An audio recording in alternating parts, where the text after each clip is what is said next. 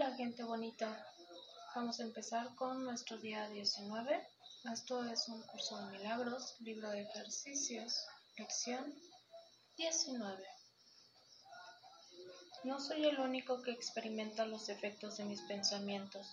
La idea de hoy es obviamente la razón por la que lo que ves no te afecta a ti solo, Notarás que las ideas que presentamos relacionadas con el acto de pensar a veces proceden a las que están relacionadas con la percepción, mientras que en otras ocasiones se invierte ese orden. Eso se debe a que el orden en sí no importa.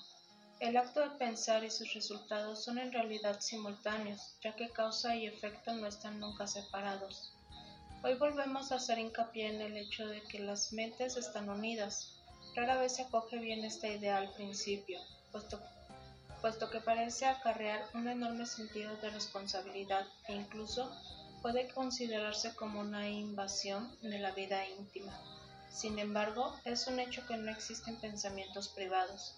A pesar de tu resistencia inicial a esta idea, ya entenderás que para que la salvación sea posible, esta idea tiene que ser verdad, y la salvación tiene que ser posible porque es la voluntad de Dios. El minuto de búsqueda mental que se requiere para los ejercicios de hoy debe hacerse con los ojos cerrados. Repite primero la idea de hoy y luego escudriña tu mente en busca de aquellos pensamientos que se encuentran en ella en ese momento.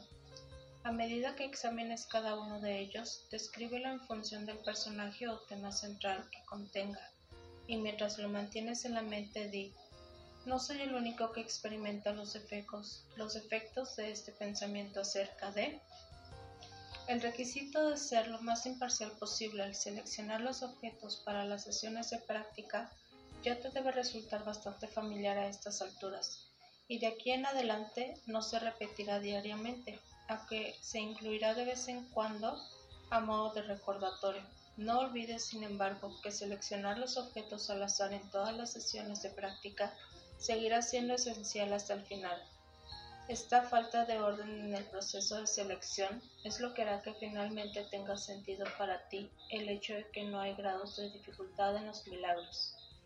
Además de las aplicaciones del día de hoy, según lo dice la necesidad, se requieren por lo menos tres sesiones de práctica, aunque el tiempo requerido para las mismas podría cortarse si eso fuese necesario.